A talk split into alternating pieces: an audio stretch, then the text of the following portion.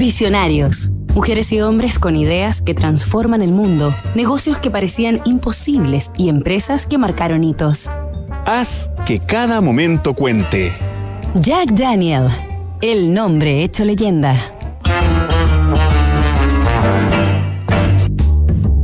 Corría 1866 en Tennessee, Estados Unidos. Jack Daniel, quien por entonces era un granjero huérfano de no más de 17 años, heredaba la destilería de whisky de su tutor Don Cole, un reverendo luterano que lo había recibido en su hacienda siendo apenas un niño. Al momento de refundar el negocio, Jack contrató como administrador y hombre de confianza a Nathan Green, un ex esclavo afroamericano recién liberado tras el fin de la guerra de secesión, quien le había enseñado magistralmente el arte del destilado y filtrado.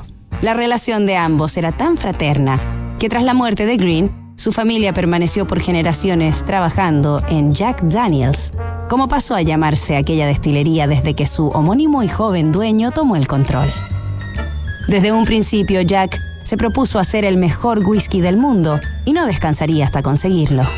Para eso fue perfeccionando sus barricas y afinando una técnica de filtrado en carbón de arce antes de añejar, que, toda vez consolidada, dio vida al tradicional e inconfundible Black Label 7, un nombre mítico y cargado de leyendas, al que diversas teorías apuntan que podría aludir a la séptima novia de Jack, o a que éste quedó conforme con el resultado del séptimo lote, o bien a que simplemente el gobierno asignó el número 7 a esa destilería. Nos reencontramos mañana en Visionarios para seguir recorriendo la historia de Jack Daniels.